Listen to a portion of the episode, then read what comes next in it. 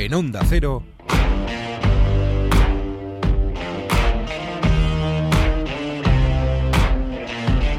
Onda Fútbol. Fútbol Internacional con Miguel Venegas.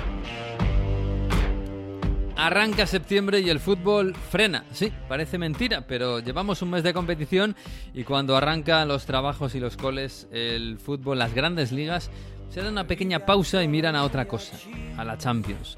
Si frenamos, el Madrid, el Friburgo, el Arsenal, el Napoli y el Paris Saint-Germain son líderes, pero las grandes ligas echan un poco el freno y miramos a Europa, a lo más grande. Bienvenidos a otro episodio de Onda Fútbol. Bienvenidos a la Liga de Campeones. En Onda Cero. A ver cómo termina, casi nunca termina en gol, casi nunca termina en gol, casi nunca termina en gol. El Messi hasta el fondo, casi nunca termina en gol. ¡Gol! Onda Fútbol. Fútbol Internacional con Miguel Venegas. Palla all'area di rigore, si gira Cassano, magico movimento, Balotelli, rete! Rete! David Villa darting through the middle. He's got it between the two, and he's won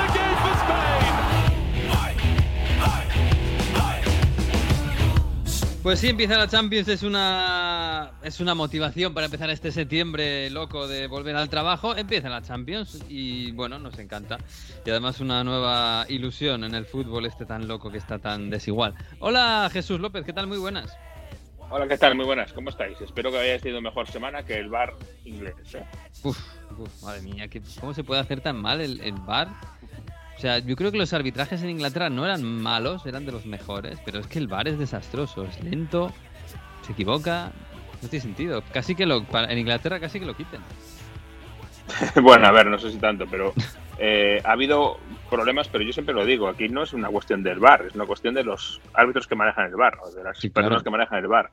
Porque el sistema en sí está muy bien y de hecho hasta tienes la, eh, la tecnología de línea de gol, que me parece importante, pero el problema aquí es la gente que lo maneja. Ya, sí, sí, desde luego. En fin, bueno, pues nada, ¿qué tal por ahí? ¿Qué tal Lo- London? ¿Está, está bien? ¿Sigue su sitio?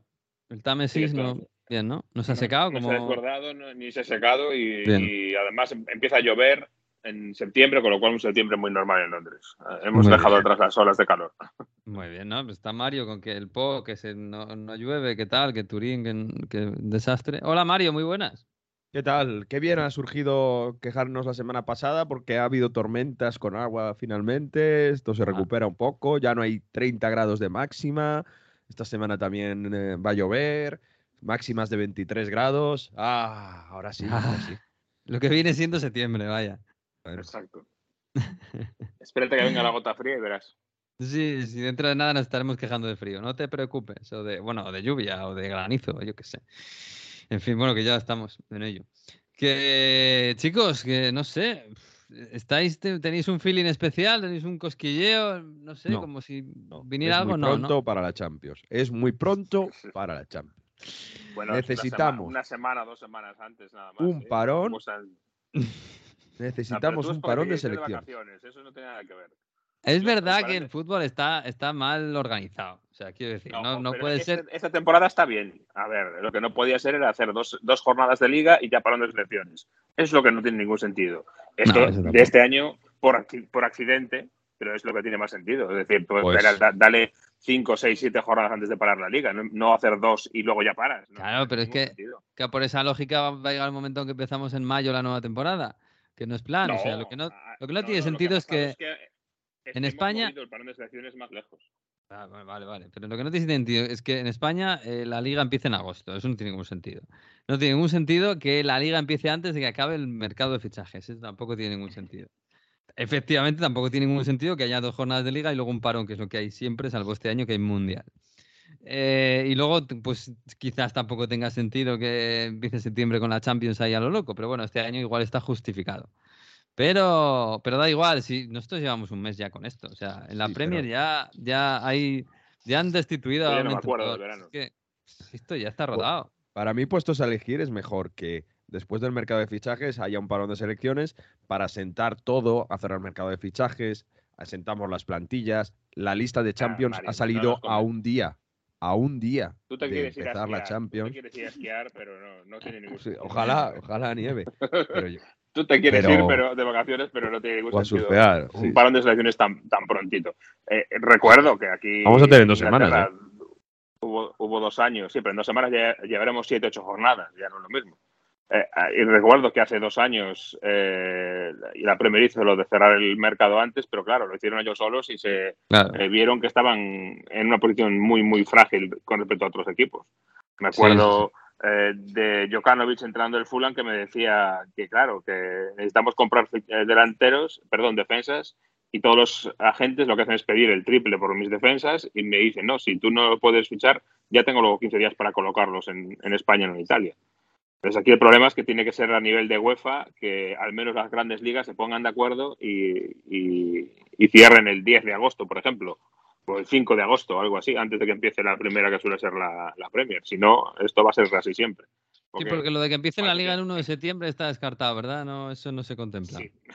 Yo eso te digo que está descartadísimo. sí. Yo, soy- yo No eh, cuentes soy, con ello. soy una voz en el desierto. Pero en fin. Bueno, chicos, que empiece la Champions, que empiece la Champions. Esto es empezar de nuevo otra vez. Pues sí, porque el Madrid es el campeón, eh, pero parece que los favoritos vuelven a ser los de siempre. Jesús, o sea, vosotros. Sí, O sea, el City. sí. en realidad, ¿para qué no vamos a engañar? Sí, a ver, el City, pues eh, con una, un año más de experiencia eh, perdiendo y además una experiencia, en este caso, traumática. Si, si queremos que las tra- experiencias traumáticas de derrotas eh, son las que más te aprenden, eh, la que más te enseñan, es el City ha aprendido mucho el año pasado. Mm. Entonces, eh, partiendo de ahí y con Haaland, que ya veremos, yo creo que la única duda que hay con Haaland ahora mismo ya a estas alturas es su fortaleza física, o mejor dicho, su, su falta de lesiones, porque es lo Mm. único que ha tenido en los últimos años que le podía quitar un poquito de, de fuerza. Así que vamos a ver. Eh, por ahí el City parece un producto mucho más acabado con, con Haaland. Yo sigo diciendo que es verdad que yo quiero ver qué pasa cuando tenga un, un equipo muy, muy cerradito atrás, porque mm, es ahí donde Haaland normalmente menos puede hacer, porque es un jugador que le encanta ir al, al espacio y que lo que hace menos es participar un poco del juego colectivo del equipo. Aún así, vamos, eh, esta es mejor sin duda el Manchester City con Haaland y por eso eh, es más favorito aún el City que los últimos años. Vamos a ver qué pasa. Vamos a ver, porque el City empieza jugando contra el Sevilla, que el Sevilla quizás no está en un buen momento para recibir a un, a un grande tan grande como el Manchester City. De todos modos, Jesús, el, el, el Haaland que estamos viendo en el City, ayer vi todos los goles que ha marcado. Eh, no es el Haaland que estábamos viendo en el Dortmund y que tan espectacular era y que cabalgaba y que, y que se quitaba a los rivales de encima con su exuberancia física, etcétera. Es un 9. Es muy difícil, es que es muy difícil que un delantero del City pueda cabalgar, salvo en, en Sí. contadas ocasiones, claro. Eh, es Pero, quiero decir, es, es el, es el recurso, es- es- se está, está convirtiendo en un rematador en, en el City. Que claro, quizás era algo que no tenía el City. O sea, el, el gol que, que mete Haaland el sábado fue un centro desde la derecha que parecía que no iba a ningún sitio, el portero falla y ahí estaba Haaland para rematar. y más de cazagoles eh, en algún Sí, caso. sí. Está claro que eh, es algo que no tenía el City, desde luego, ese hombre oportunista, ¿no? Desde que fue desapareciendo Sergio Agüero, y está claro que es un registro que no tenía. Pero es verdad que eh, se nota la diferencia eh, con Haaland en, el- en la continuidad del juego, que no tiene esa presencia en el juego ofensivo que tenías con incluso con Agüero o sobre todo últimamente cuando tenías ahí un, un media punta reconvertido en un falso 9. Está claro que eh, es un equipo, es una forma de atacar distinta. El City, si hay un equipo en el mundo que puede prescindir de un jugador para participar en, la, en el juego ofensivo para tenerlo solo delantero, obviamente ese equipo es el City, ¿no? El que se lo puede permitir. Así que por ahí todo bien. Y, y esa adaptación de la que hablas tendrá que seguir yendo más adelante, porque es verdad que cuando, aunque sea con muchos menos espacios que en, que en el Borussia, etcétera, sí que es verdad que cuando eh, más peligroso es Haaland es cuando puede correr. Y, y Mm. las oportunidades en este equipo, en esta liga, van a ser mucho más limitadas, claro. Y más ahora, que todo el mundo sabe que tiene a Haaland. Sí, hoy en, en el Sevilla estarán preguntando, joder, nos viene Haaland, nos viene Haaland. Claro, Haaland lleva 10 goles en 6 en seis partidos. Pero el que, el que juega por detrás de él, eh, es verdad que contra el Aston Villa este sábado quizás no brilló tanto, pero viene haciendo unos partidos Kevin De Bruyne, pues vamos, de aspirante a balón de oro, sí. ¿eh? Sí, sin duda, ¿eh? Y yo creo que si, si no, no, tuviera tenido elecciones el año pasado, también era uno de los candidatos. Hace dos, cuando perdieron la final en, en Porto, también era uno de los candidatos. Yo creo que eh, Kevin De Bruyne está llamando a la puerta también ya bastantes años. Ahora que ya no están Cristiano y, Messi para quedárselos todos, ¿verdad? Y que abren la puerta a otros, mm. eh, me sorprendería que en los próximos eh, par de años no acabe Kevin De Bruyne con uno, con un balón de oro y ha mm. empezado, como dices, muy bien. Es otro jugador que a veces ha tenido también problemas con las lesiones y que eso le ha cortado mucho el ritmo y que le ha traído problemas. Necesita también, por supuesto, Kevin De Bruyne un, año completo, yo creo, eh, sin mayores problemas de, musculares, etcétera, para, para brillar más y para tener más eh, continuidad. Vamos a ver qué pasa este año. Y claro, este año con el tema del balón de oro también obviamente hay un mundial por ahí que veremos cómo lo, cómo lo cuentan, porque recuerdo que ahora ya no son años naturales, sino es por temporadas, así que este, en este balón de oro eh, de 2022-2023 es en teoría eh, cuando, cuando cuenta el Mundial, que es posible que lo pueda cambiar todo, con lo cual brasileños franceses a lo mejor tienen por ahí una... Quizás este año hubieran podido esperar un año para implantarlo por temporada, ¿no? justo este año igual tenía más sentido que el balón de oro fuera en diciembre. bueno, no, te, creas, porque al final el balón de oro habitualmente lo cortaban las votaciones en noviembre. O sea, que si lo hacen como siempre, el, mundial se quedaba fuera. Sí, el mundial al final molestaba. Donde lo pongas le molestaba igual. Lo dan el 17, lunes 17 de octubre, ¿eh? para el que haya perdido. Benzema va a recibir el balón de oro el 17 de octubre. Eso parece, sí, tiene toda la pinta. Oye, eh, eh, claro. Yo reivindico a Courtois, eh, que no lo va a ganar, pero yo reivindico a Courtois. Sí, yo también. Es el, único jugador de Madrid que ha sido decisivo en todas las rondas de mm. la Champions del Madrid y en la final fue eh, la actuación individual más eh, decisiva que yo haya visto nunca en un campo de fútbol. En un portero, yo, la, mayor salvajada que he visto en una final de un portero, tremendo. Pero bueno, es verdad que es portero y Benzema lo ha hecho fantásticamente bien. Em, oye, que, claro, estaba pensando en la, en la Premier y en la Champions casi tenemos las mismas preguntas. ¿El Liverpool está capacitado para...? Porque ha empezado regulín, ha empezado bastante, bastante mal. Y va a jugar en, en Nápoles, que es una, bueno, que es una plaza que conoce bien el Liverpool. Un equipo que ha empezado bastante bien la, la serie italiana. Liverpool está pagando claramente la barbaridad de temporada que hicieron el año pasado con poco premio para lo que hicieron y, por ello está pagando. Yo sigo pensando que ah, tarde o temprano va a acabar despertando y va a acabar recuperando. Yo creo que el, eh, eh, esa competitividad extrema que siempre ha tenido Liverpool de club en los últimos años y que quizá en este primer inicio de año no la está teniendo, eh, no significa que no compitan, pero que no es ese equipo que era absolutamente implacable y la tiene que recuperar porque no lo veo de otra forma. Yo creo que el Mundial, Jesús, le puede venir muy bien, ¿eh? porque no son jugadores... No, el 11 del, Liverpool no tiene jugadores que pensemos que vaya a llegar a la, final. Bueno, directamente Salano va a jugar el Mundial. Sara no va a jugar, pero bueno, Diego Jota va a estar y pues tiene opciones. pero Diego Jota no es titular, desde luego no es, indiscutible. Sí, no va a tener esa carga de partidos, pero, pero va a estar en Qatar un mes y pico, o un mes más bien, o cerca, porque no creo que Portugal no debería irse muy pronto a, casa. Eh, ¿Quién más? Firmino, como digo, en Brasil, pues aunque tampoco sea un futbolista absolutamente fundamental en Brasil, no me extrañaría que, mm. sí que Darwin, no creo yo que Uruguay llegue especialmente lejos. Eh, sí, Darwin sí. Ojito con Uruguay en este mundial. Sí, Uruguay compite siempre. ¿eh? Paviño y, Ederson, eh, Van Dijk va a estar por ahí también, en fin. a lo mejor no están hasta la final, pero van a, van a estar un buen tiempo en, Qatar muchos de ellos. ¿eh? no es a lo mejor que, que ande el Liverpool iba a decir con cuidado, con Caradona en el Diego Armando Maradona. el hombre de moda. Debe decir, para el Napoli es el mejor momento para, jugar contra el Liverpool, sin duda es ahora. Luego ganarán o perderán, pero es que es, empieza, perfecto. Empiezan muy bien las temporadas en Napoli, a pesar de que se ha dejado dos empates, pero de verdad, eh, hizo el 2-1 contra el 1-2, en este caso en el Olímpico, contra la Lazio Caraskelia que se llama el, extremo georgiano. Kivica Antes, es el hombre de moda en Nápoles. Lo, anotó a la tercera ocasión clara, tiene mucho que crecer todavía. Hace una acción en el primer tiempo, que hace una Verónica, como se dice en italiano, un regate, una ruleta, y luego un disparo desde media larga distancia que golpea en el palo, es una acción extraordinaria y Mm. demuestra el potencial que tiene. Creo que el Napoli este año es más eléctrico todavía que el año pasado, porque Caraskelia no solo también, ¿no? Pero, pero eh, tiene gente que, mm, como Raspador y Caraskelia, que son muy de, de- de chispazos, de rápido, que a lo mejor luego en en el partido no encuentran el espacio, pero creo que le va a dar ese plus de ritmo que se acerca a la Premier. Y yo tengo la sensación, luego será 0-3, ¿eh? pero tengo la sensación de que este Napoli puede competir muy bien contra el Liverpool. ¿eh? Pues yo creo, tengo la sensación de que va a ser un partidazo, o de que puede ser un partidazo, porque son dos Claro, equipos claro. que. Ofensivos. Sí, que tienden a hacer el partido eléctrico y a hacer el partido muy de ida y vuelta, que les mola, el, el rock and roll. Y que además, pues mira, que están concediendo los dos, tanto Liverpool como el, el Napoli. Y ver a Kalapskelia contra Salah puede ser una cosa muy bonita, la verdad. Muchas más opciones de que el Napoli gane al, al Liverpool que el Sevilla puntúe contra el City. Hombre, es que contra el City ahora mismo y el Sevilla, tal y como está.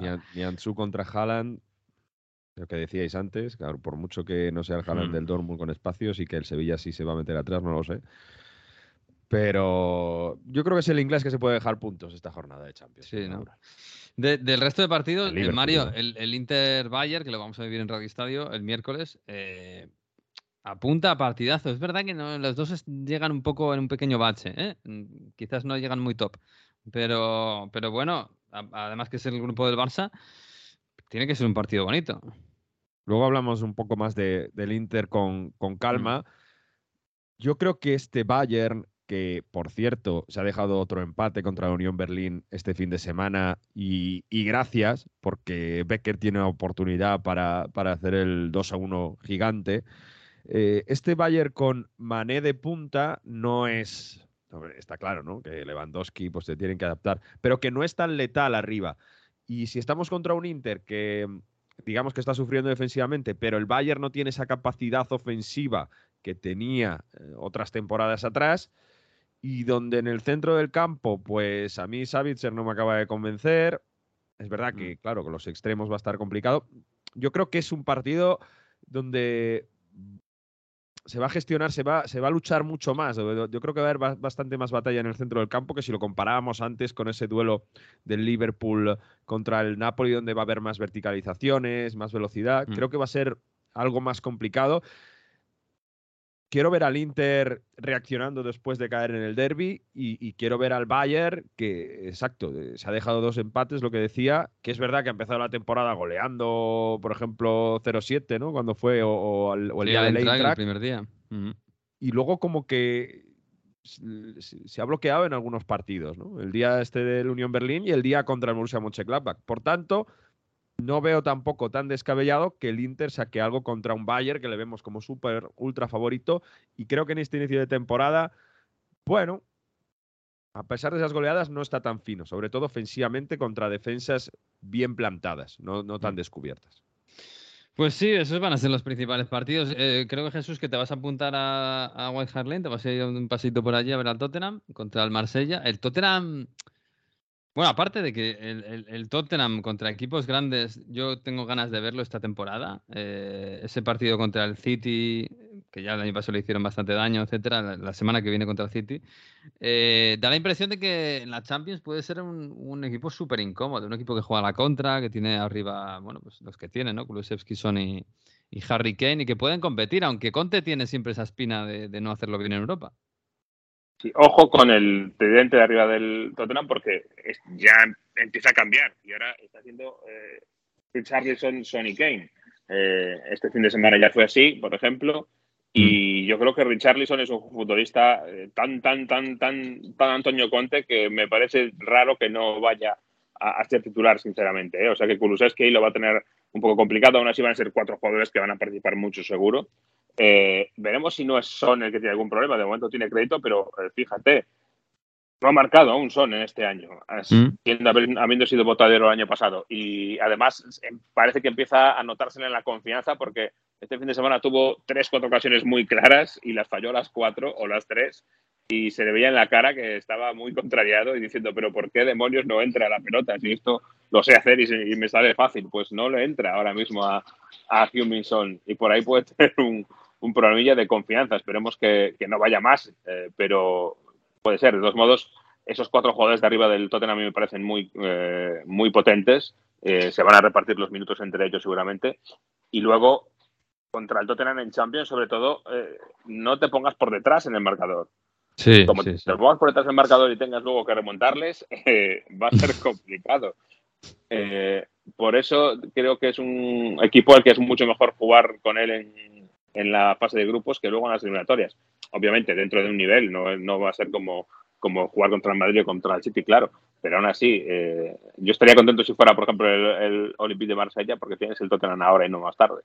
Sí, sí, sí. Vaya grupo bueno que tiene Antonio Conte con el Sporting de Portugal, el Eintracht y Marsella. Si no pasa la fase de grupos de Champions esta vez, ya, bueno, después de lo del Galatasaray con la Juve, que él decía Galatasaray en vez de Galatasaray, las bromas van a ser en Italia de la leche. Que se, se critica mucho, yo creo que es conocido, que todo lo bien lo que hace Antonio Conte en las Sí. ligas, en Champions y en Europa. Bueno, logró hasta no pasar la fase de grupos de Conference League con el Tottenham el año pasado por el tema del COVID y demás. o sea que- Sí, bueno, Sí, el Bodo Roma ¿no? Ah, no, eso fue la Roma. No, no, no. Pero, pero Con el Conte Rennes. llegó con el Inter a la final de Europa League. La perdió, Eso sí. eso pero sí. llegó.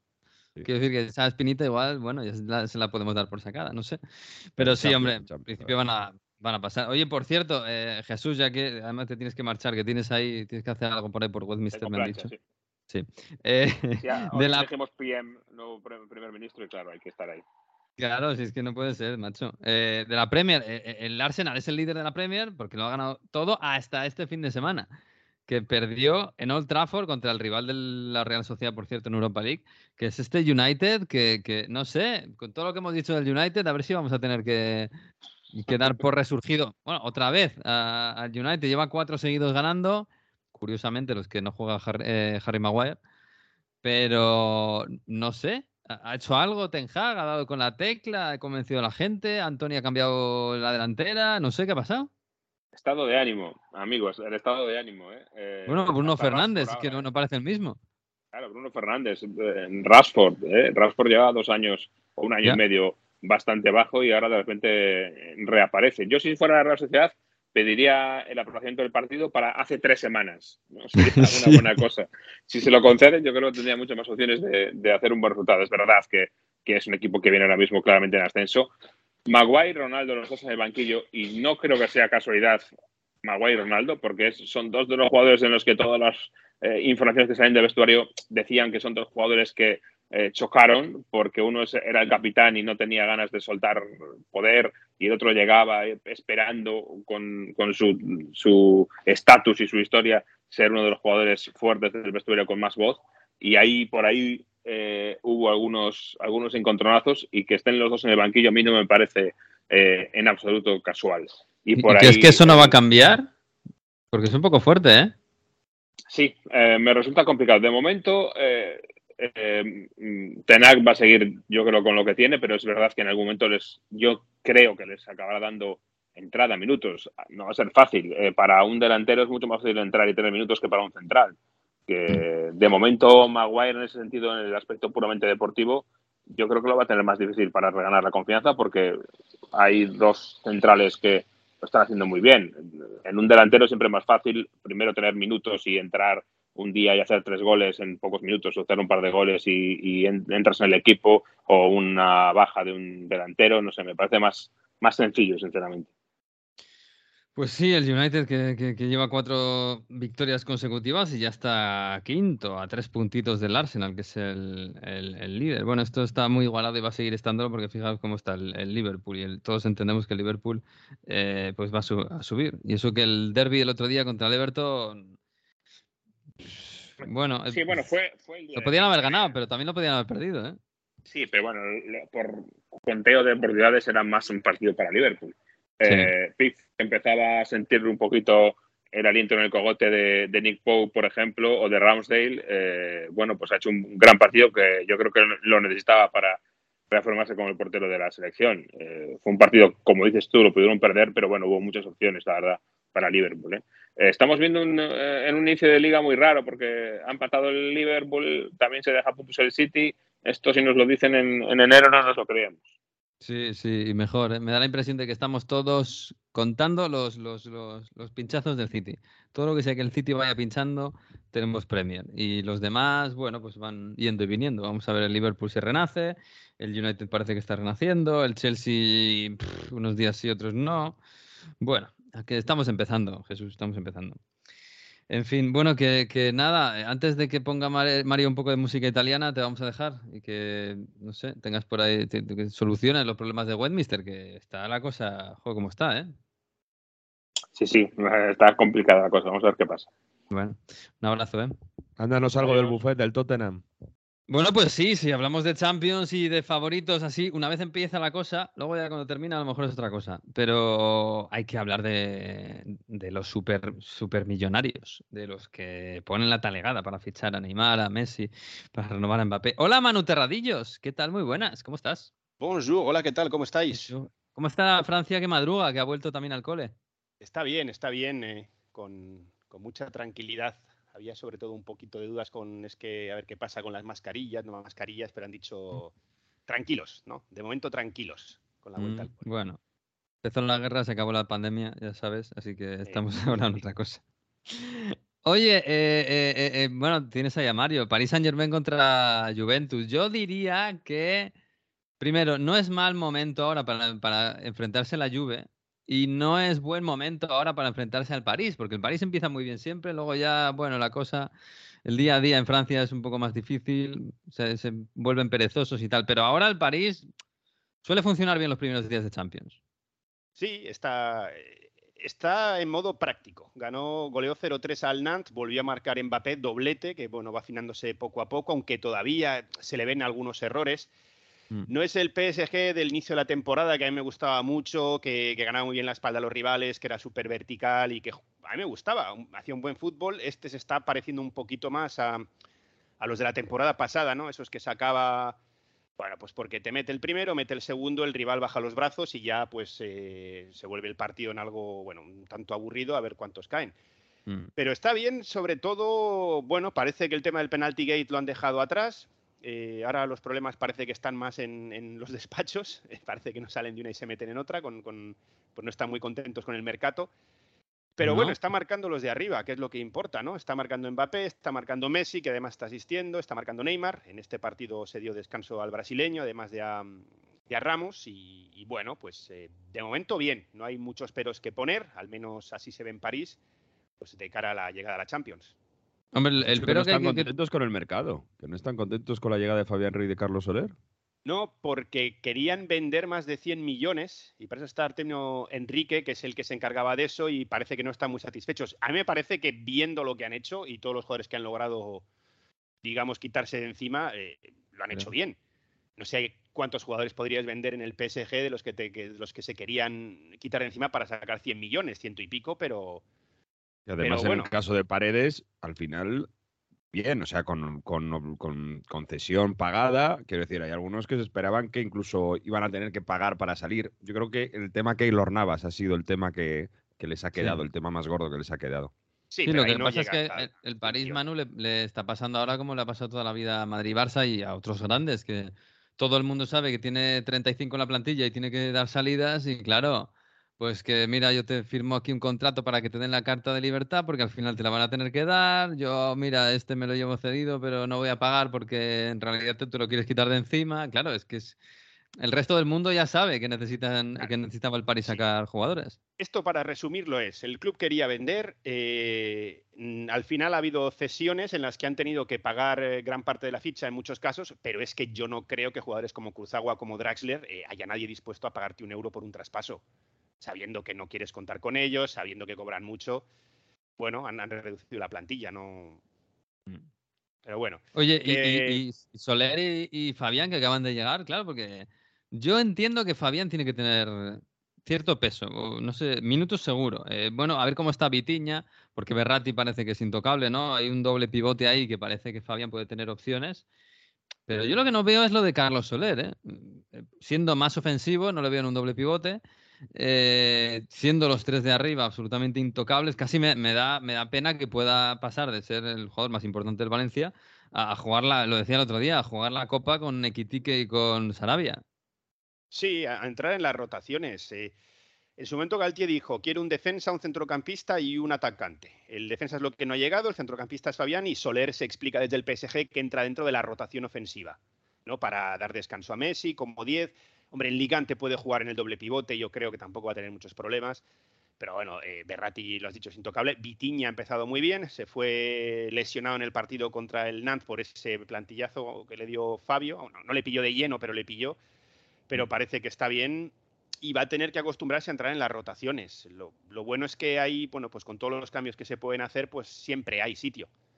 Siempre se le puede dar minutos. Pero claro, es que hay mucha rotación que hacer, porque también está Fabián, porque está Equitique, que se le quiere dar minutos, está Sarabia. Entonces vamos a ver cómo, cómo entra ahí en la rotación y cómo, cómo se instala yo más que minutos, yo creo que ha dicho, mm. hombre, no me voy a perder yo la oportunidad de jugar la Champions, de jugar con el PSG, de estar con Mbappé, de estar con Messi, de estar con Neymar. Creo mm. que ahí la decisión vino por ahí.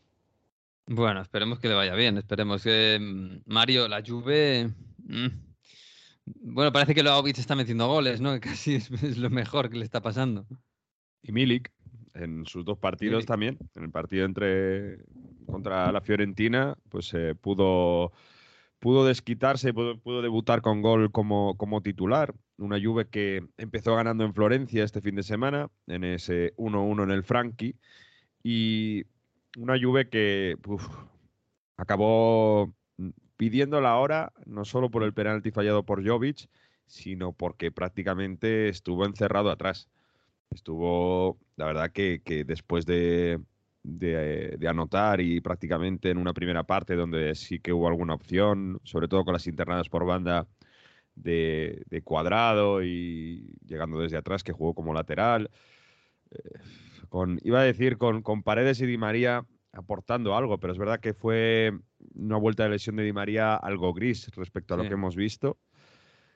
Le cuesta, estamos en el mismo en la misma Juventus que, inicio de temporada, que en los encuentros donde tiene un rival, digamos, fuerte, porque contra el Spezia ganó 2-0, también con gol de Milik, pero y con golazo de falta de Blaovic, pero digamos que, tampoco creó demasiado. La, parte buena para la Juve es que han vuelto los goles de falta. Blaovic ya lleva más goles de falta que Cristiano Ronaldo cuando estuvo en su etapa.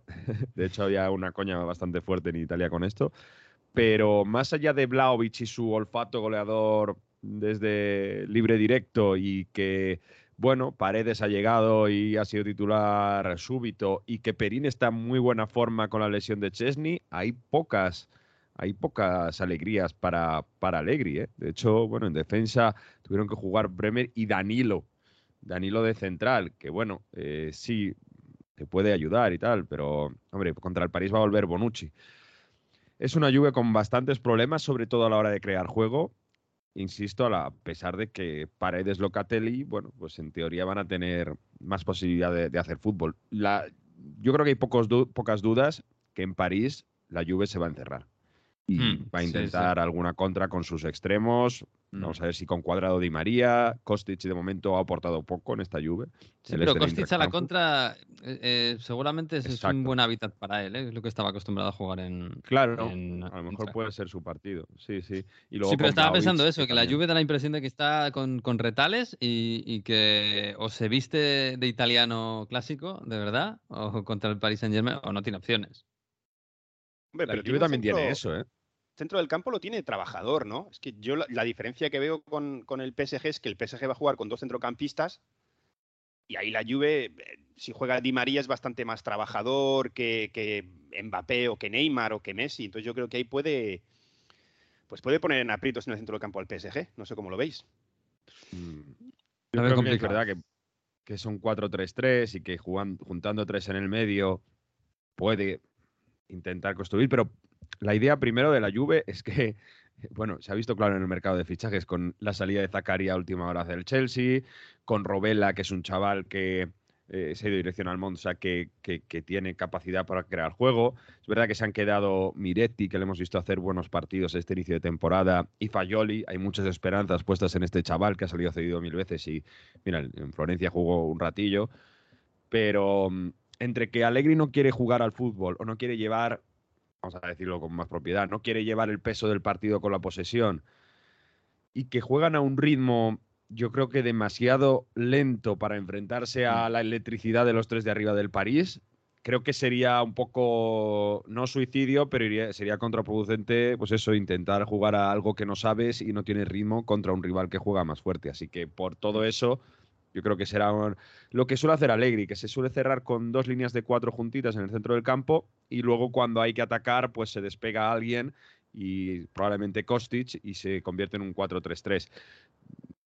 Tiene pinta eso, por, por, por lo Mm. que he dicho. La Juve no tiene, no tiene miembros ahora para dominar en el centro del campo No, ni pero- ritmo, sobre todo. Pero si hace Estoy una con, buena estoy con presión, Mario.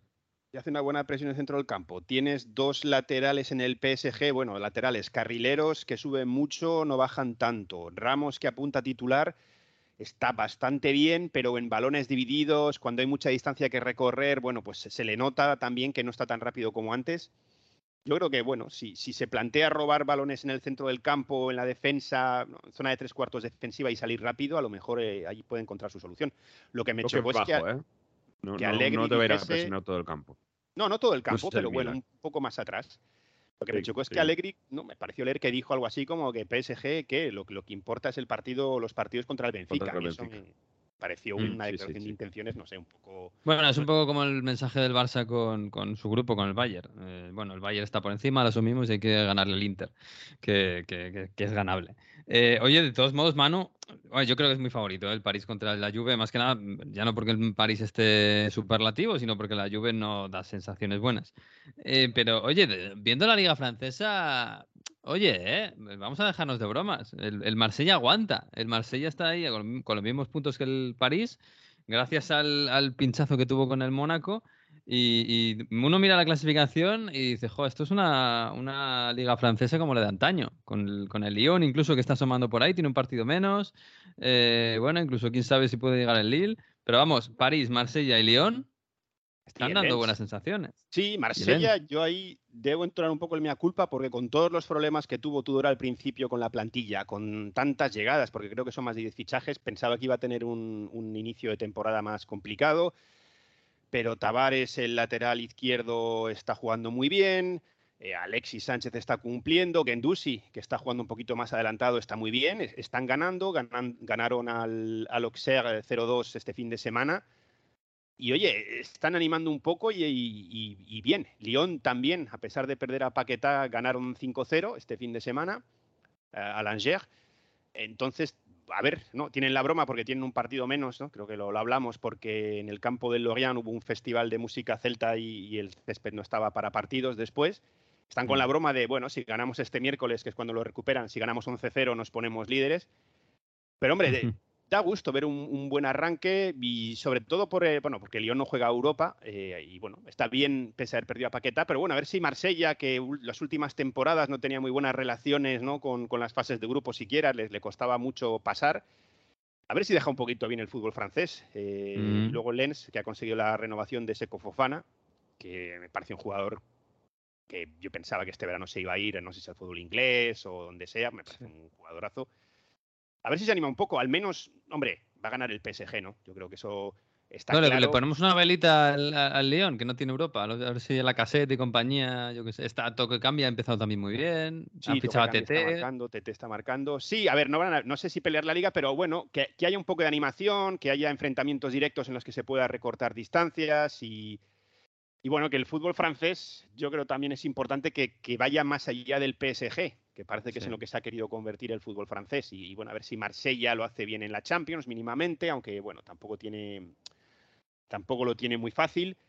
Pero de momento bien, o sea, yo estoy contento porque hay más cosas que ver eh, y ya te digo, a mí lo del Marsella, eh, de, de- de cómo me parecía que iba a empezar, que además lo dije, que no, no creía que fuesen a empezar bien con todos los jaleos que han tenido, pues hoy están jugando bien y Tudor ha dado con la clave y están haciendo buen fútbol, Lyon también, así que bueno, bueno para el fútbol francés. Estás viendo que Alexis yo Sánchez intento en ser optimista, ¿eh? grande Alexis. Sí, sí. O sea, bueno, de suplente está marcando, ¿eh? Está marcando, pero vamos. Que, que estamos optimistas, ¿eh, Manu? Somos optimistas. Ahora, dentro de dos meses dejaremos de serlo, por supuesto. Bueno, sí, dentro de dos meses, ¿no? Pero sobre todo que lleguen un poquito cerca cuando haya enfrentamientos directos y haya un- una sensación, no como Mm. Eh, ¿Cuál fue el partido? El del 7-1, el Lille, ¿no? Que, que salía el entrenador después Mm. diciendo, como que no contaba, que habían perdido 7-1, pero que les daba igual da porque igual, sí. los dos partidos del PSG no cuentan, ¿no? Sabemos que lo vamos a perder, pues al menos que haya un, un poquitillo de tensión, más allá de no, un, un Marsella-PSG en el velodrome, que no sea simplemente la rivalidad, sino que estén cerca en, en la clasificación y, oye, pues si estás a 8 te puedes poner a 5, cosas así. Que, que animen un poquito la liga y- poco, mano. y a, y a ver si, oye, algún, algún canal en España, pues viendo esto se anima y, y compra los derechos, porque Sí, la sí. liga francesa fuera de Francia, venderla, creo que el último acuerdo era con Japón, por eso se fue el, Sí, el ¿no? PSG allí de gira. Pero Que para llame Macron, además de, para renovar a Mbappé, que Macron levante el teléfono para vender la liga francesa más allá del Paris Saint Germain. Estarán contentos. Hay bueno, mano, que nada, que, que nada, que tengas buena semana, ¿eh? Por allí. Bueno, vas a tener buena semana, te vas a París. Es que- Sí, ahora en unas horas eh, vamos a París y a ver qué tal ese partido. Muchas ganas de, de- de que arranque la Liga de Campeones y ver dónde, dónde está el PSG. Lo ¿no? Con- contaremos, lo contaremos en Radio Estadio. Un abrazo, Manu. Un abrazo a todos.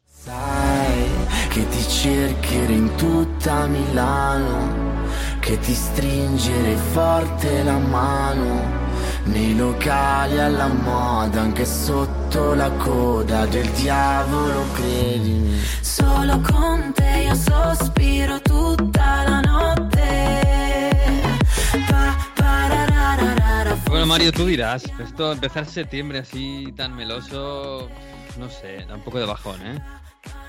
Canción de Ercomi, rapero italiano que es muy aficionado del Milan y que se llama La Coda del Diablo. El Diablo, el, el Milan se conoce como el Diablo y bueno, seguro que hay doble sentido aquí esta canción donde dice que te buscaré por toda Milano aunque te escondas debajo de la cola del diablo, pues ese doble sentido, Ercomi que siempre que va a San Siro es uno de los cantantes que va a San Remo bastante, que ha ganado nuestros concursos de música, entonces es famoso en Italia. Siempre que va a San Siro le enfocan y esta canción suena bastante también en los derbis y en general en todos los partidos del Milan. Así que para celebrar un poco también la victoria de los Rossoneri en el derby hay que traer el- la canción de un milanista. A ver, la cola del diablo.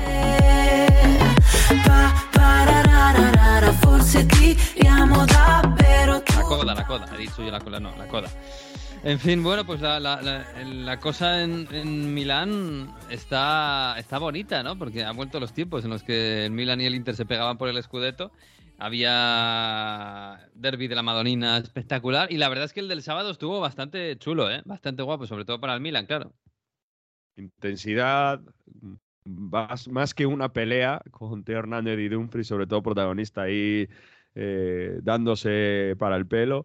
Y luego también hubo cositas de tensión con Sananoglu, también con Teo Hernández, que no le dio la mano en el saludo. Toda esa Escucha, tensión. Mario, Mario, esto ya lo hemos hablado, pero en Italia hay un problema muy serio con las discusiones en el, en el fútbol, ¿eh? Con, con el ritmo. Y se sabe, ¿eh? pero aún ritmo. así- Es que se, se discute con el árbitro, se empuja con el árbitro y todo. Es que parece que, que no sé, es que no, no se juega nada. Pues, Fíjate que en- hubo un, un primer un primer cara a cara entre Dumfries y Teo Hernández y luego los análisis arbitrales donde Kifi sacó un amarillo a- una amarilla a cada uno para intentar apaciguar los ánimos dijo no no yo aquí no hubiese sacado ninguna amarilla déjales que les adviertes y ya está no como Ah, bueno eh, que digamos peguen, como, en que- el, como en el hockey estadounidense. Sí, digamos que no iba a decir que sí es una tradición, pero que eh, Italia es algo que tiene que mejorar, sobre todo para tener más ritmo a nivel europeo y, y es una pena porque corta un poco el ritmo de un partido que tuvo mucho ritmo y que tuvo muchas cosas que analizar, que tuvo un Inter que salió bastante bien, donde seguimos sin Lukaku lesionado y Simón Inzaghi apostó por, por el Tuco Correa, que está bien en la acción del 0-1 donde manda directamente a Brozovic eh, en el mano a mano contra Mañán y, y no falla Brozovic después de una muy buena maniobra de Lautaro Martínez, pero a partir de ahí el Milan se viene arriba. Hay varias provocaciones, por cierto, después de ese gol, que hay quien dicen que si eso también ayudó a levantarse al Milan. Por ejemplo, Brozovic se fue después de la grada, después de anotar el gol, marcó la portería debajo de la curva del Milan. Y se fue y les hizo un poco de, de a ver que no se os oye. Eso calentó Mm. mucho al banquillo del Milan. Y bueno, se dice que a partir de ahí eh, vino un poco la reacción. Precisamente Sananoglu después eh, falla un pase vertical contra De Brick. Eh, de Brick muy señalado en el Inter. y a partir de ahí, bueno, Tonali descarga, Leao 1-1 y, y el Milan empieza a avasallar. A partir de ahí empieza otra vez algo que hemos comentado ya en este inicio de temporada del Inter que le está pasando. Sufre mucho los episodios en contra. Al Inter le pasó que durante media hora se fue del partido prácticamente y tuvo errores garrafales ya en la segunda parte con el, uno, con el 2 a 1 de Giroud, donde Leao centra, pero aquí también problema de Solo, De Vrij que solo, pierde la es que- marca. Es que hay seis, me acuerdo que había seis jugadores del Inter en el área, en su propio área, y el, el Giroud remata en el punto de penalti solo. Una, una cosa de desconexión mordido, ¿no? que no, fatal. no se entiende. Hay, hay vídeos que analizan cómo es posible y la acción es un saque de banda que sale rápido. O sea, el balón sale fuera por el lateral. El Milan saca muy rápido y en ese instante donde está sacando el Milan rápido, De Vrij y Skriniar se habían cambiado la posición y hacen el cambio.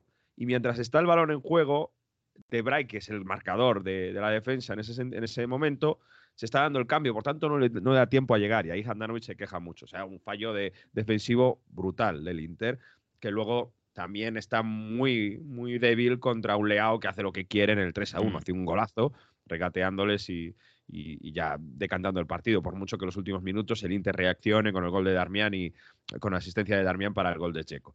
Aquí hay dos, dos cosas muy claras. Primero, los fallos defensivos del Inter vuelven a ser letales. Y he señalado a De Vrij, he señalado a Handanovic, lleva 10 goles en contra. Es que son una burrada para un equipo que quiere luchar por el Scudetto en cinco jornadas. Y obviamente Simón Inzaghi lo dijo que no, de nuevo, primero que el blackout es imposible, o sea, no, no se puede conceder en un derby y que los problemas defensivos son notables y que él es el máximo responsable.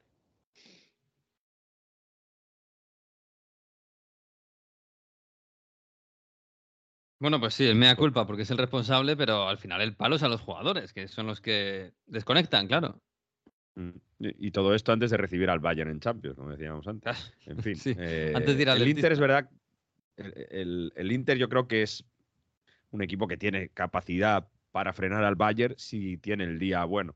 Entonces, a lo mejor este golpe de nuevo después contra la Lazio le sirve para para activarse, porque Skriniar, De Vrij y Bastoni es la misma defensa que el año pasado. El Inter es el mismo equipo del año pasado que en la primera parte del campeonato iba líder y que nadie hacía pensar que perdería luego el Scudetto.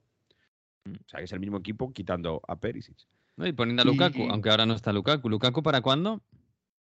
Pues eh, si llega al Bayern sería un poco justito, si no la siguiente jornada. O sea, ya para el fin de semana está. Ah, vale, vale. Sí. Y para el sí. Barça está, claro, que supongo que en el Inter es lo que tienen puesto eh, subrayado en rojo, claro, porque entenderán que al Barça igual se le puede meter mano más que al Bayern, aunque claro, el Barça, el Barça empezó muy bien. Viendo el nivel defensivo, lo van a tener también complicado. Te Ya, iba a ya. decir, yo creo que va a ser más, más fácil incluso defender al Bayern, que es verdad que tiene a Sadio Mané, pero le Mm. está costando más marcar que, que a Lewandowski tal y como está. ¿no? Pero bueno, Mm. hablamos del Milan, que supo reaccionar, como te digo, muy bien. De Rafa Leao, que es la gran figura de, de este Milan, que en partidos importantes cada vez coge más pozo, cada vez más importancia, que sabe que tiene ese cambio de ritmo que, que es clave para, para, para saltar al contrario y que Pioli intenta exaltarlo. Escuchamos a Pioli, pero es que eh, empató, dio la asistencia para Giroud y luego hizo el golazo del 3 a 1. Figura absoluta, el rey Leao, como le llaman aquí. Ya sabéis que el juego de palabras en Italia es algo fantástico. Y venga, escuchamos a Pioli sobre la inteligencia y la calidad que tiene Rafa Leao.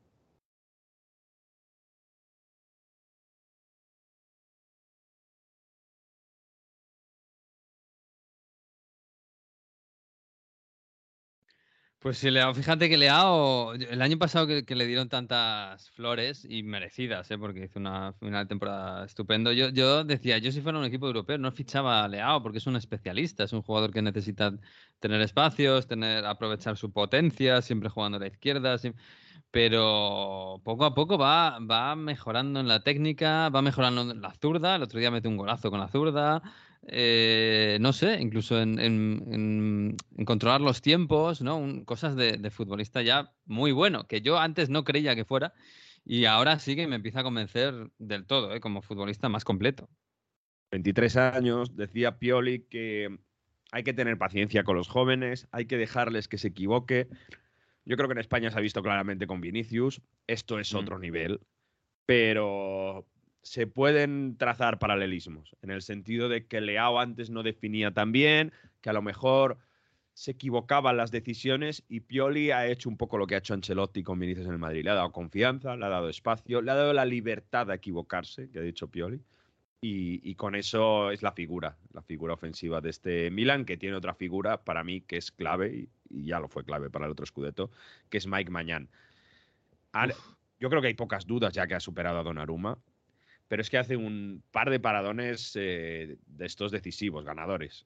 Un remate de cabeza de, Lau- de Lautaro, sí, que, se baja, tiene unos reflejos fantásticos, el portero francés, y luego una que vuela también a Sananoglu con, eh, con el 3 a 2, que hubiese significado el, el empate, que es clave, que es clave. Y además de eso, además de los paradones, de, de, de salir muy bien por arriba cuando el Inter en los últimos minutos mm, no deja de meter balones aéreos para Checo y él sale de la portería y se toma ese riesgo, que mira, a muchos porteros se le critica que no salen, que tal, eh, le hemos visto otra vez irse al medio del campo.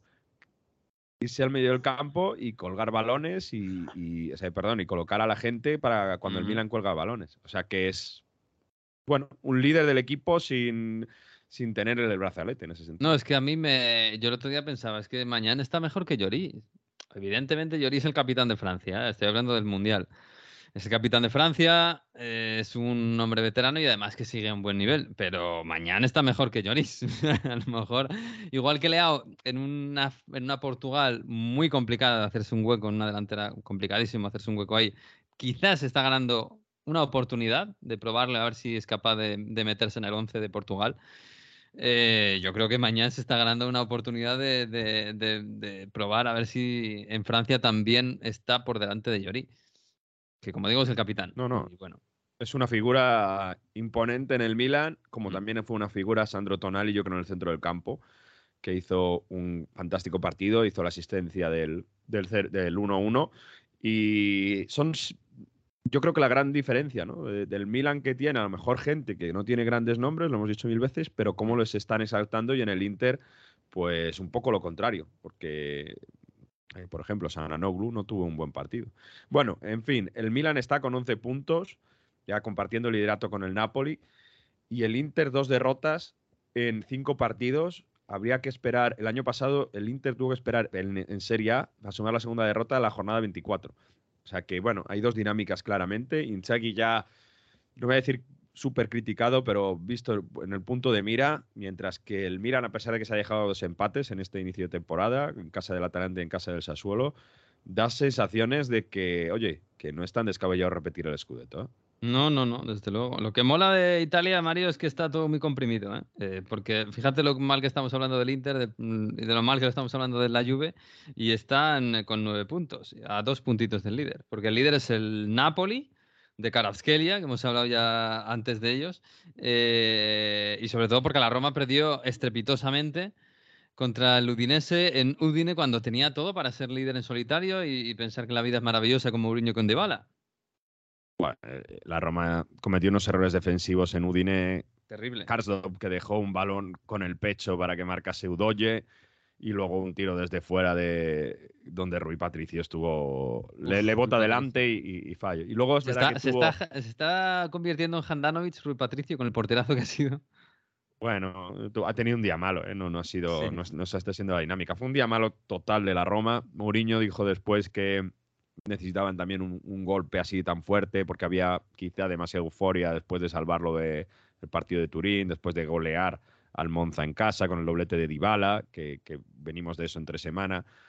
Y es verdad que se ha deshinchado un poco la Roma en el sentido que cometió fallos defensivos muy fuertes y en el sentido de que tuvieron problemas para crear eh, ocasiones defensivas con, con Dybala, con Pellegrini, con todo el- el material que tienen. Por cierto que llegó Velotti a la Roma en, eh, en este cierre de mercado también, después de, de- de haber estado eh, rondando también la capital durante varios tiempos, jugó la segunda parte en Udine y bueno, todavía se tiene que acostumbrar Velotti. Has dicho que son líderes Napoli y Milan.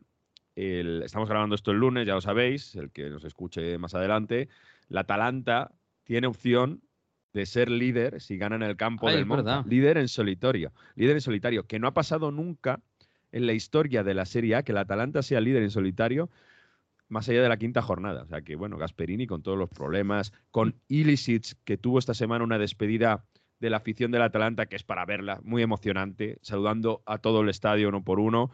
Sabemos que Ilicic, todos los problemas que ha tenido personales, bueno, eh, ya sale del Bérgamo, no tiene equipo, ¿eh? Y es un jugador que si se logra recuperar, no sé cómo, No sé ya. qué equipo, No sé si es un poco tarde ya, ¿eh? Pero ha sido fantástico. Así que, bueno, con un Kun Myers que marcó tres goles entre semana.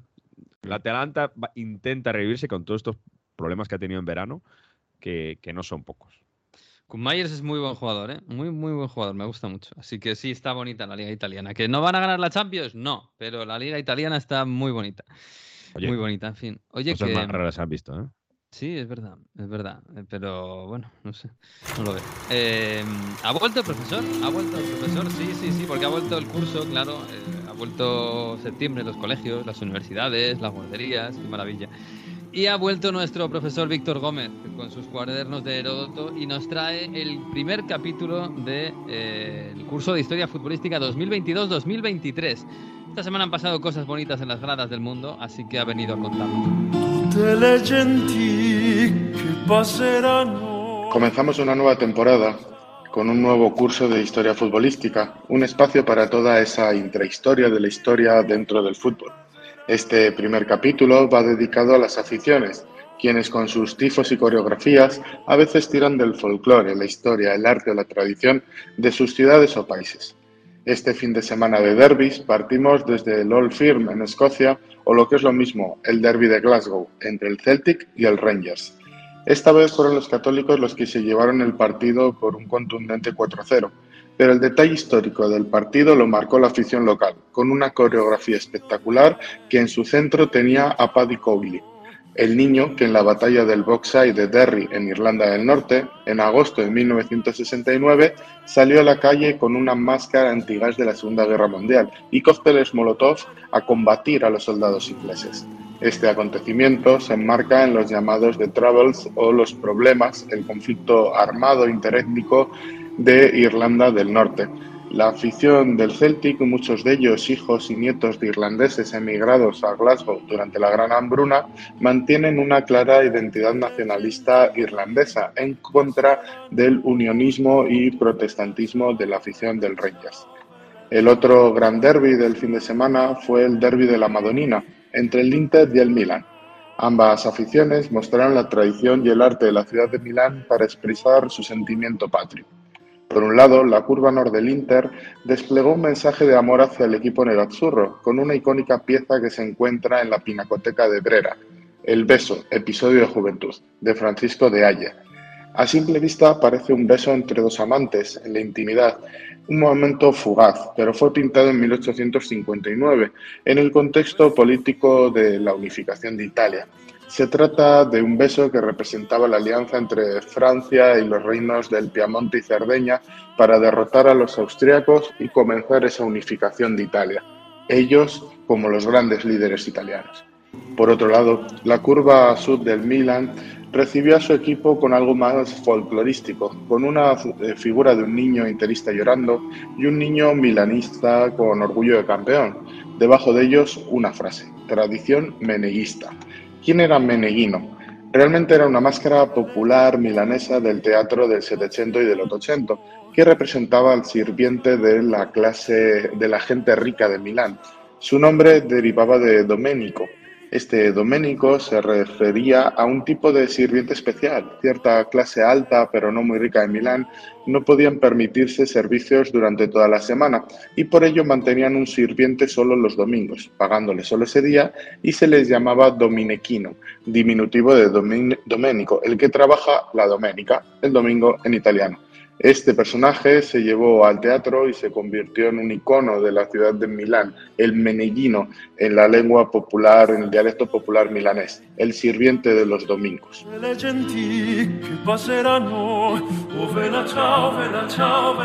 Pues sí, Mario, esos tifos que, que- que, bueno, en, Italia se hacen cosas muy guapas, eh, también, también en otros sitios. eh, En Alemania se han hecho, en Dortmund siempre se hacen cosas chulas, en, en Glasgow pues también, evidentemente. Pero otro país donde eh, se haga de forma recurrente una coreografía, sabes que en Italia no se llama tifo, tifo, Mm, el verbo tifo, tifar es animar, sería el, Mm. el animar, entonces se llama la coreografía de la curva, que, un otro, que otro país dedique una coreografía a una obra de arte, a un cuadro en este caso, el beso, el bacho, eh, bueno, yo no lo tengo tan presente. Muy bien, muy bien, muy bien. No vais a ganar la Copa Europa, pero, pero Dale. Bellas Artes lo tenéis aprobado. Muy bien. muy bien. Pues nada, pues, eh, pues, pues bien, esta semana es especial, así que nada, nada. Descansa, yo sé que tú eres de, de dormir esta tarde, así que descansa bien y, y a darle a la Champions. ¿eh? Vamos a estar entretenidos el miércoles con el Inter Bayern Uf, en Radio. Estadio. Qué A bonito. tope. Un abrazo, Mario. Abrazo. Pues sí, nos vamos, nos vamos en este episodio primero de septiembre que, se nos va y que nos trae la Champions. Qué bonita la Champions, madre mía. Qué bonito septiembre, hombre, que ya no hace tanto calor y sigue haciendo sol. Así que nada, la semana que viene volvemos. Eh, será el próximo lunes, como siempre, a partir de la una en Onda 0.es, en todas las redes sociales, en todas las plataformas de podcast. Será el episodio 4, creo. Hasta aquí ha ido el 3. Así que disfruten de esta semana, que es muy especial porque vuelve la Champions. Adiós.